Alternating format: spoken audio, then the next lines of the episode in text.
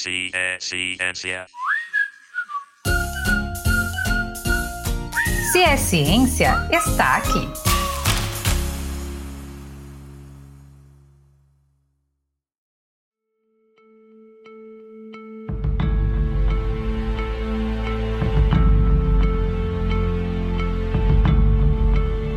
O sociólogo francês Émile Durkheim desenvolveu o conceito de anomia para explicar como, em momentos de crise e transformações sociais, os indivíduos deixam de ter a sociedade como referência e agem baseados em seus interesses, ou seja, anomicamente, sem normas.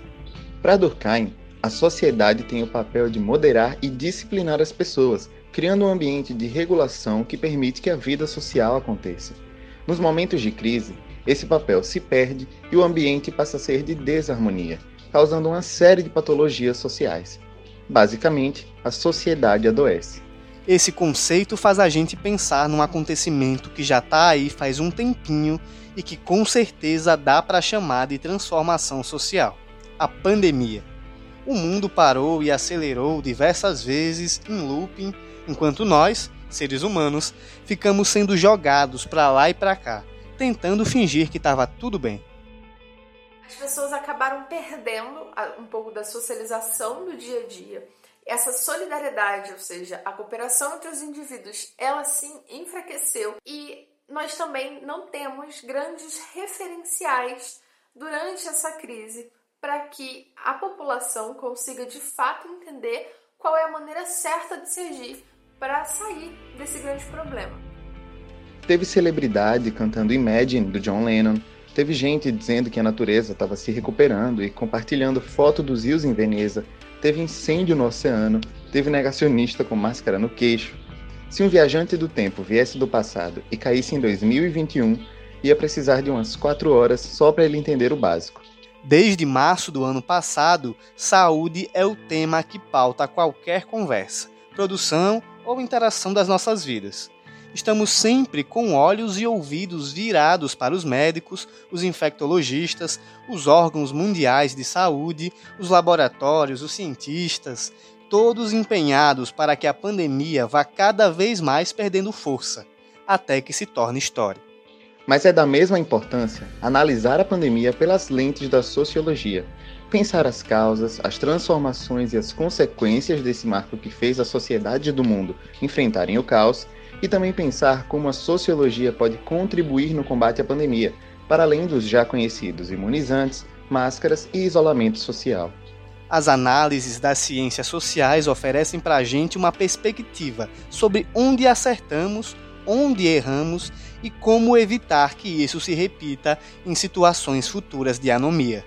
É fundamental que nós possamos nos utilizar como referência, fugindo dos individualismos. Afinal, somos seres sociais.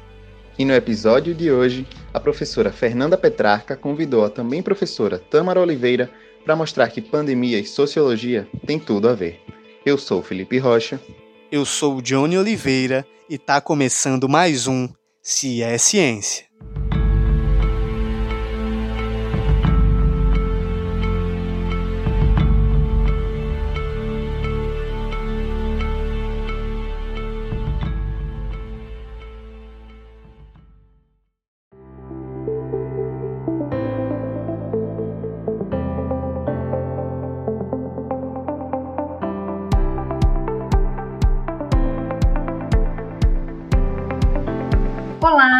Eu sou Fernanda Rios Petrarca, doutora em Sociologia, professora do Departamento de Ciências Sociais e coordenadora do Laboratório de Estudos do Poder e da Política da Universidade Federal de Sergipe.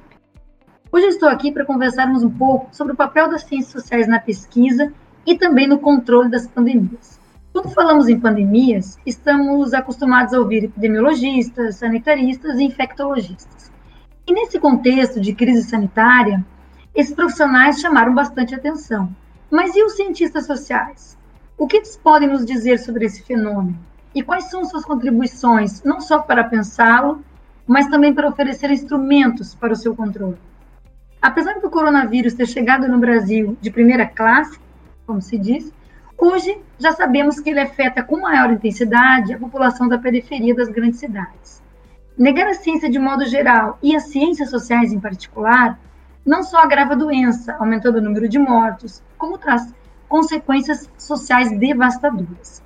Para conversar com a gente sobre esse tema, recebemos hoje a professora Tamara Oliveira, doutora em Sociologia e minha colega do Departamento de Ciências Sociais da Universidade Federal de Sergipe.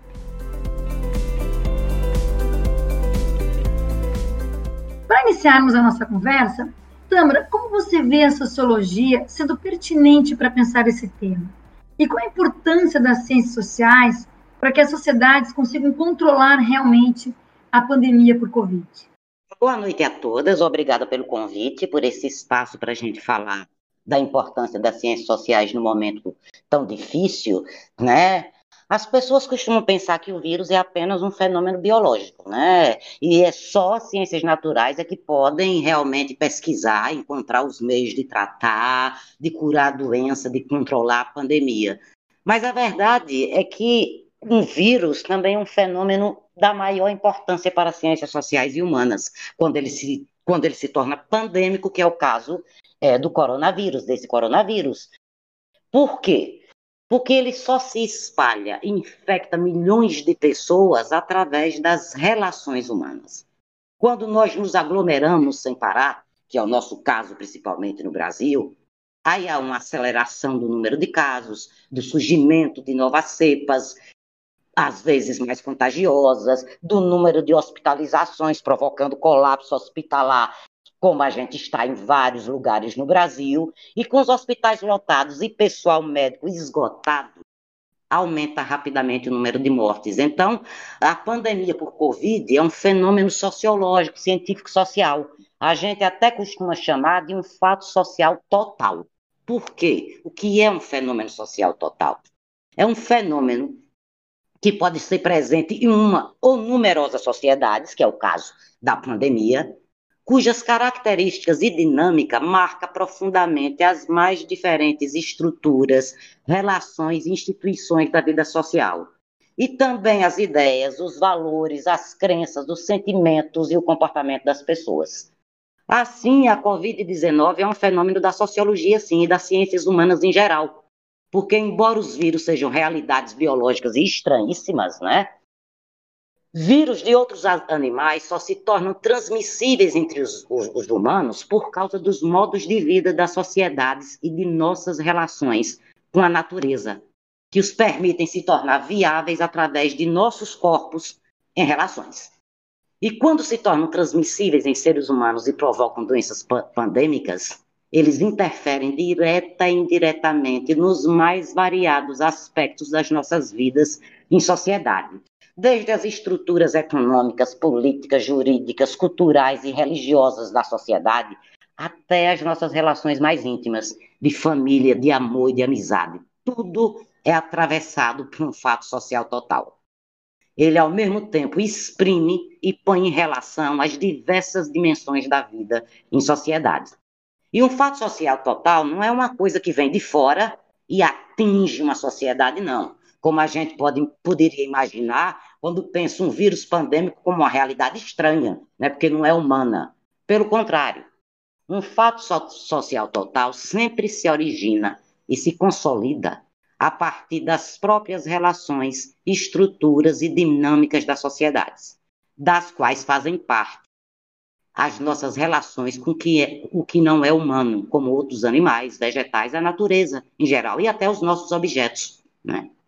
Falando nisso, não foram poucos os cientistas sociais, além de cientistas naturais também, como epidemiologistas, virologos, que já previam uma pandemia virótica catastrófica devido a uma economia de mercado hipercompetitiva, de larga escala, globalizada, aos nossos modos de vida consumistas individualistas que esgotam os recursos do planeta, que invadem cada vez mais território dos animais, que mantêm criações industriais de milhões de, de animais amontoados, porque isso facilita que vírus se transportem de outros animais para os humanos, que se chama zoonose, né?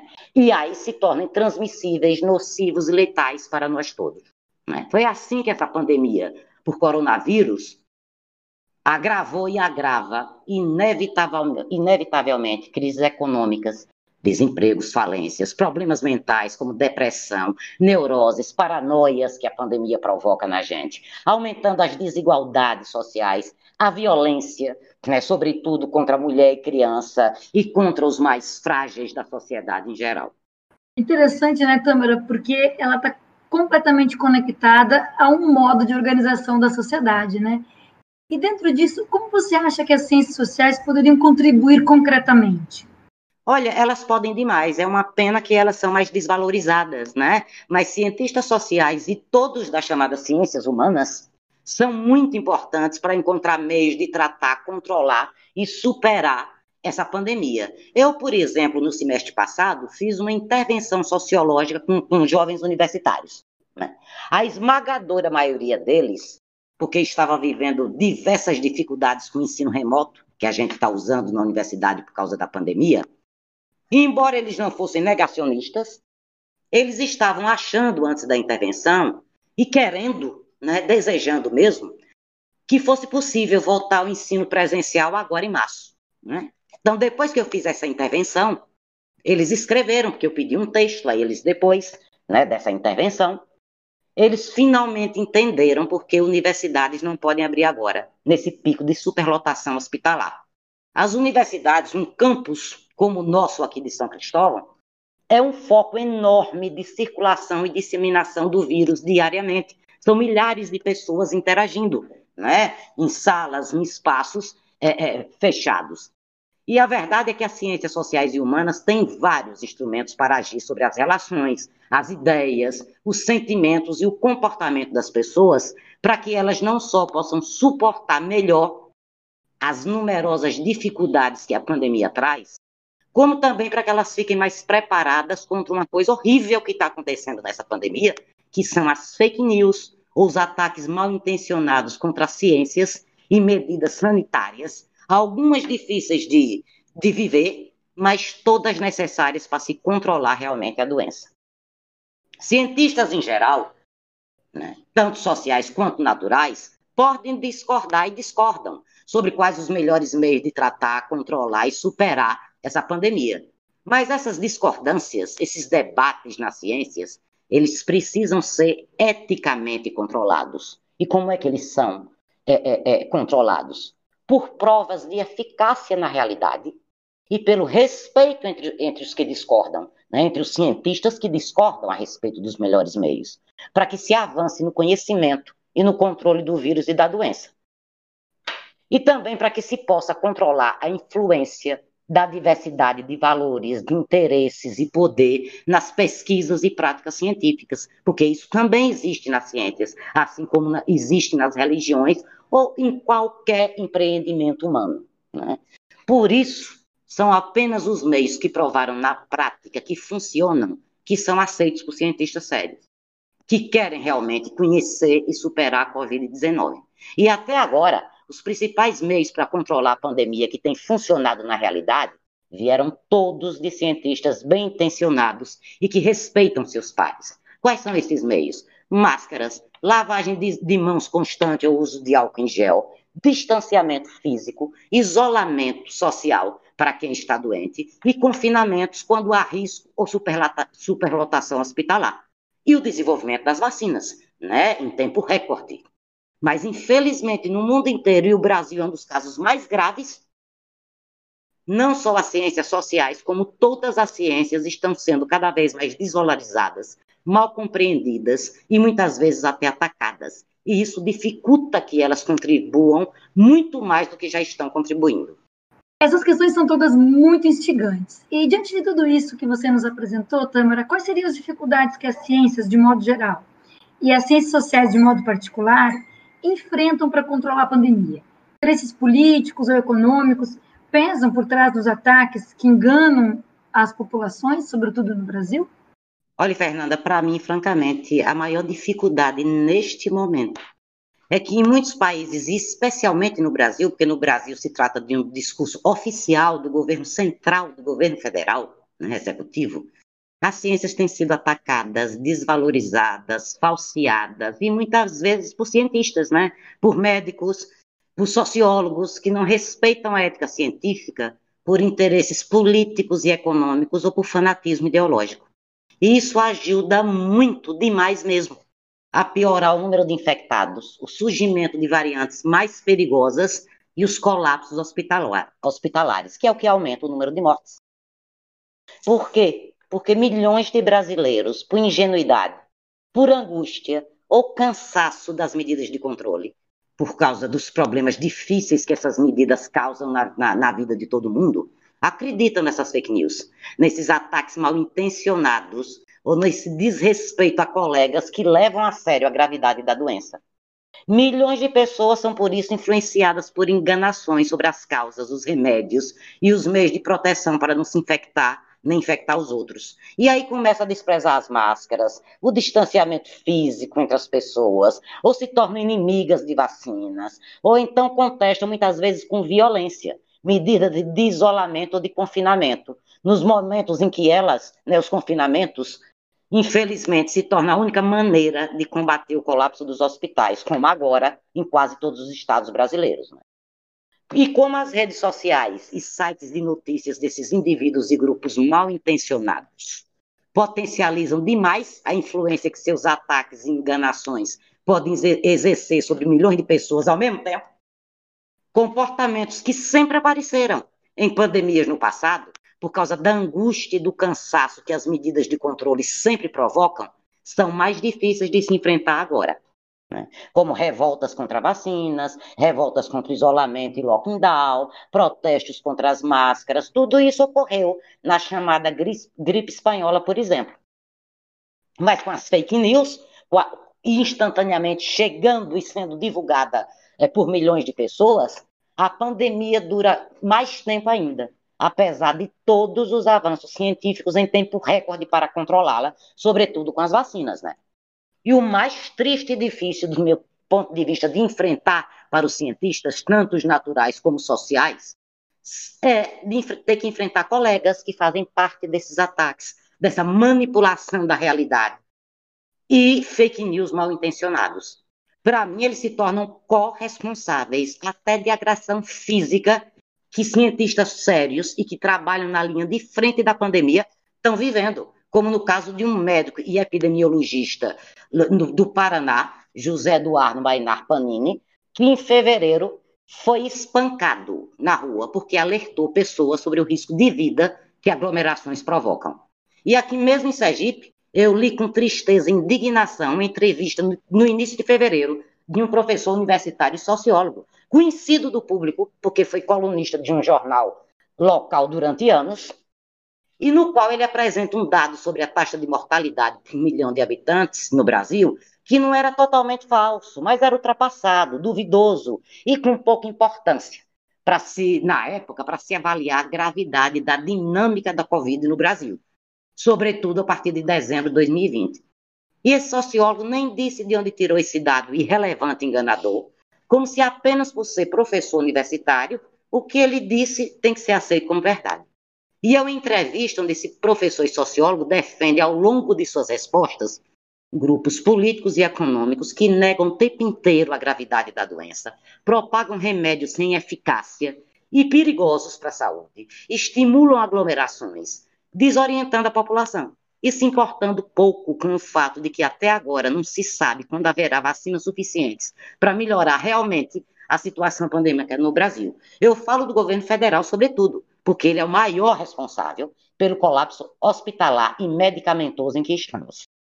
Ou seja, para mim, sabe, esse professor de sociologia que vive em Sergipe é, infelizmente, um caso típico de enganações sobre as ciências feitas por cientistas que não são sérios com a ética profissional, dificultando propositalmente que a própria sociologia contribua mais no combate à Covid em Sergipe.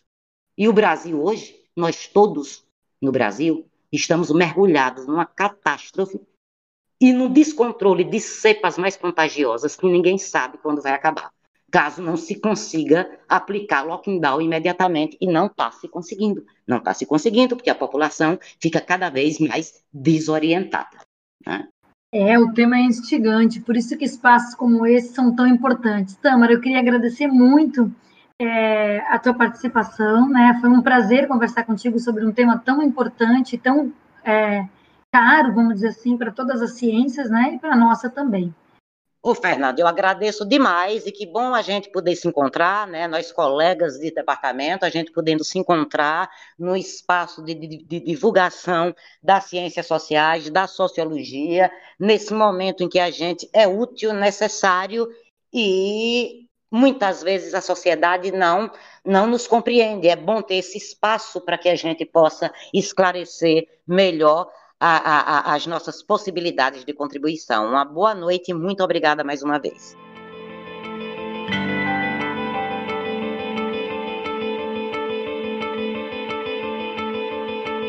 Professora, durante o início da pandemia falava-se muito que nos tornaríamos pessoas melhores, principalmente porque o contexto adverso seria capaz de tornar a sociedade mais solidária. Entretanto, o que se observa é um aumento da desigualdade, desrespeito generalizado a práticas importantes coletivamente, como é o isolamento social e a fila de vacinação e outras tantas medidas. É possível acreditar que tenhamos uma sociedade mais empática e comprometida com o bem-estar coletivo após a pandemia? Ou esse fenômeno por si só não é capaz de produzir essas transformações se não aliado a um processo político de elevação da consciência? Olha, grande pergunta. Né? É, eu me lembro, inclusive, até sociólogos, né? É, filósofos, né? começando a refletir sobre isso, que é o que um fenômeno como esse pode provocar.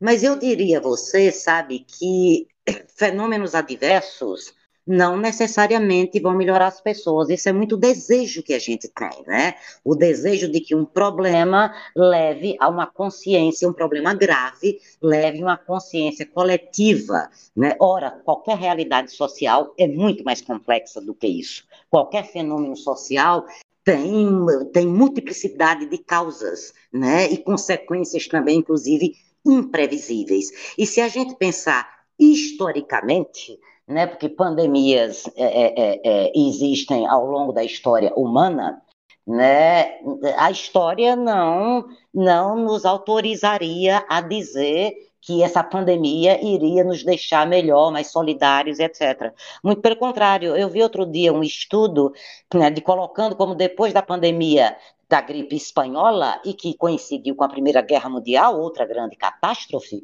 né? na verdade, houve um surgimento que, que se chamava na França, inclusive, les années folles, ou seja, os anos loucos, uma, uma sede de viver, uma sede de viver assim, em aventura, meio individualista, é, é, muito grande nos anos 30 e deu no que deu na Segunda Guerra Mundial. Então, a história não autorizaria esse desejo.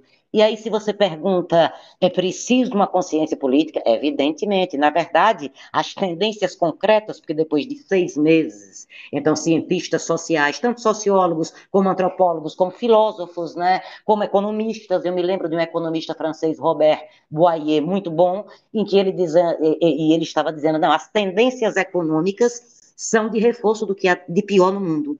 Né? Os oligopólios transnacionais, sobretudo das novas tecnologias, né? esse capitalismo globalizado desenfreado e um Estado repressor, securitário na verdade. Então, desse ponto de vista, as tendências é, é, que, que, se apontam, e do ponto de vista político, infelizmente, um fenômeno contemporâneo é o decrescimento de extrema-direita, né, no mundo que é muito pouco solidária. Né? O pensamento de extrema-direita sempre é um pensamento de separar a humanidade entre nós e os outros, e os outros são inimigos a eliminar ou seja, uma visão de mundo muito pouco propícia a essa solidariedade de que você nos fala. Né? Então, uma consciência política, sim, uma consciência, inclusive, da interdependência humana. E, para isso, todos aqueles que defendem valores de democracia, tanto política como econômica, como social, inclusiva, eles precisam realmente reencontrar é, caminhos de, de, de, de, de disputa com tendências políticas que são exatamente o contrário, e, por exemplo, no Brasil, é, é, é, é tem uma plateia de quase 30% do eleitorado, né? Eu diria isso. As ciências sociais estão empenhadas em estudar a organização das sociedades, seus hábitos e costumes e a forma como as relações são construídas. É a ciência que procura explicar fenômenos sociais nos campos da cultura, artes, religião, ciência, economia, enfim, tudo que faz sermos como somos. Então, professora, como a senhora explica a importância desses estudos para a sociedade? Olha, as contribuições da sociologia para a sociedade, eu diria que a principal dela é o, o potencial que ela tem, sobretudo quando ela é feita com independência das demandas é, políticas e sociais mais diretas, de enxergar os fenômenos sociais de uma forma diferente que a gente vê no dia a dia. Né? Enxergar os fenômenos sociais na sua raiz, na, na, na multiplicidade e na complexidade de causas né, dos fenômenos sociais. Ah, eu diria que a sociologia, que é mais a minha área especificamente, mas a antropologia também, a ciência política também, né, elas, elas são um modo de conhecimento, e está aí a maior utilidade delas, né, que articula os problemas da vida pessoal a certas questões que a gente só entende entendendo as estruturas, as dinâmicas e os processos sociais e coletivos. Então, está aí essa capacidade de articular a nossa vida individual, porque às vezes a gente pensa que um problema é só da gente. Por exemplo, quando a disseminação de autoajuda, né? É, ah, eu estou desempregado porque não tenho mérito, porque sou incompetente, porque, ora, um, a sociologia pode ensinar, né, pode lhe explicar e tirar você da angústia, que, aliás, mérito tem muito pouco na questão do desemprego. O desemprego é estrutural hoje, sobretudo para os mais jovens. Né? Os mais jovens têm cada vez mais escolarização, acesso à escolarização, mas o mercado de trabalho é estruturalmente pequeno em relação à quantidade de jovens que entram no mercado de trabalho. Né? Então, as ciências sociais podem explicar as causas desse desemprego que são estruturais, estão na sociedade, estão nas escolhas políticas né, e econômicas da sociedade.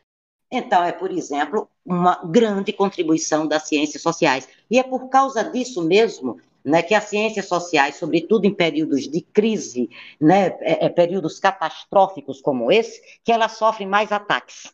Né? É por isso que elas costumam ser desvalorizadas, inclusive, porque elas, elas ensinam a que os indivíduos tenham um olhar mais reflexivo sobre a sua própria vida, que é sempre em sociedade. Né? Agora, você também pergunta quais os caminhos é, para se fazer ciências sociais. Bom, aqui, aqui em Sergipe, por exemplo, quer dizer, no Brasil, né, é, é entrar num curso de ciências sociais, quer você goste de sociologia, antropologia ou ciência política, né, entrar num curso de ciências sociais, a maioria das vezes eles são fornecidos em universidades públicas. Aqui em Sergipe só existe um curso de ciências sociais, e é realmente o nosso, né, o da Universidade Federal de Sergipe. Então, o percurso é esse. Ele oferece tanto o caminho da carreira acadêmica, sobretudo o bacharelado, em que é, é, é, a carreira acadêmica em pesquisa e ensino, mas nós também temos a licenciatura em ciências sociais e que abre o caminho é, do emprego de professor no ensino médio, né? E também o cientista social, ele também pode atuar não só no ensino e na pesquisa, mas como, por exemplo, em ONGs, em, em, em, em todas as em, trabalhos de, de, pesquisa de opinião, pesquisas demográficas. Então, há uma série de possibilidades de trabalho pra, para o cientista social, mas para mim, a maior contribuição das ciências sociais para, para a sociedade é essa, essa capacidade que ela tem de articular, de mostrar as relações entre nossos problemas pessoais e os problemas que são das estruturas sociais. Apesar de ser constantemente atacada, a sociologia segue forte como uma ciência de extrema importância. A pandemia de Covid-19 afetou todas as áreas da vida humana e não tem como sair dessa sozinha.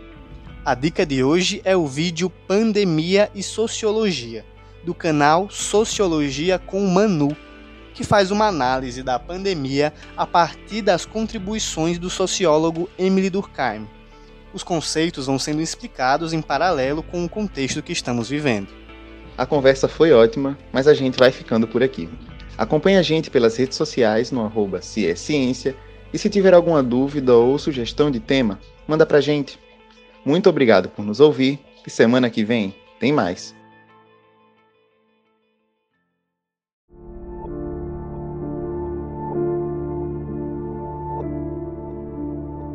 Que acontece com o paciente pós-Covid? Essa pesquisa ela visa monitorar o quadro clínico do paciente desde o primeiro dia de internação hospitalar até 12 meses após a alta hospitalar. Nós temos pessoas mais jovens com complicações. O aspecto de comorbidade continua com menos importância. E o que nós conseguimos relatar e ver nos prontuários é que alguns desses pacientes mais jovens faziam uso de alguns medicamentos, como a oxandrolona, que pode ter uma relação com os estados mais, os estados mais graves dessa doença. Atualmente nós contamos com acadêmicos, uh, sendo alguns voluntários e outros bolsistas de iniciação científica, e além de outros professores também que são colaboradores de outras universidades.